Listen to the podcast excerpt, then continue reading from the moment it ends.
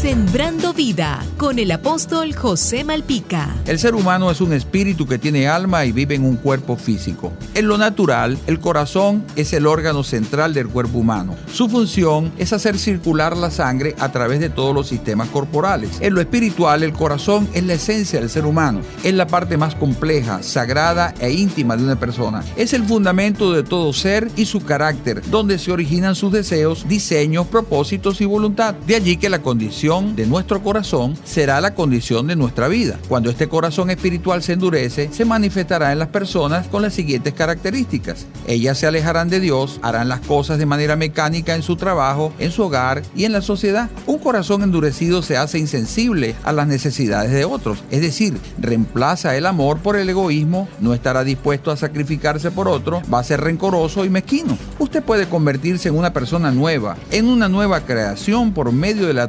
sobrenatural del corazón. ¿Cómo se obtiene esto? Entregándole tu corazón a Jesús y permitiéndole que ablande las áreas de tu ser interior que puedan estar endurecidas por nuestras malas actitudes. Y recuerda, Jesús te dice, no te dejaré ni te desampararé. Sembrando vida con el apóstol José Malpica.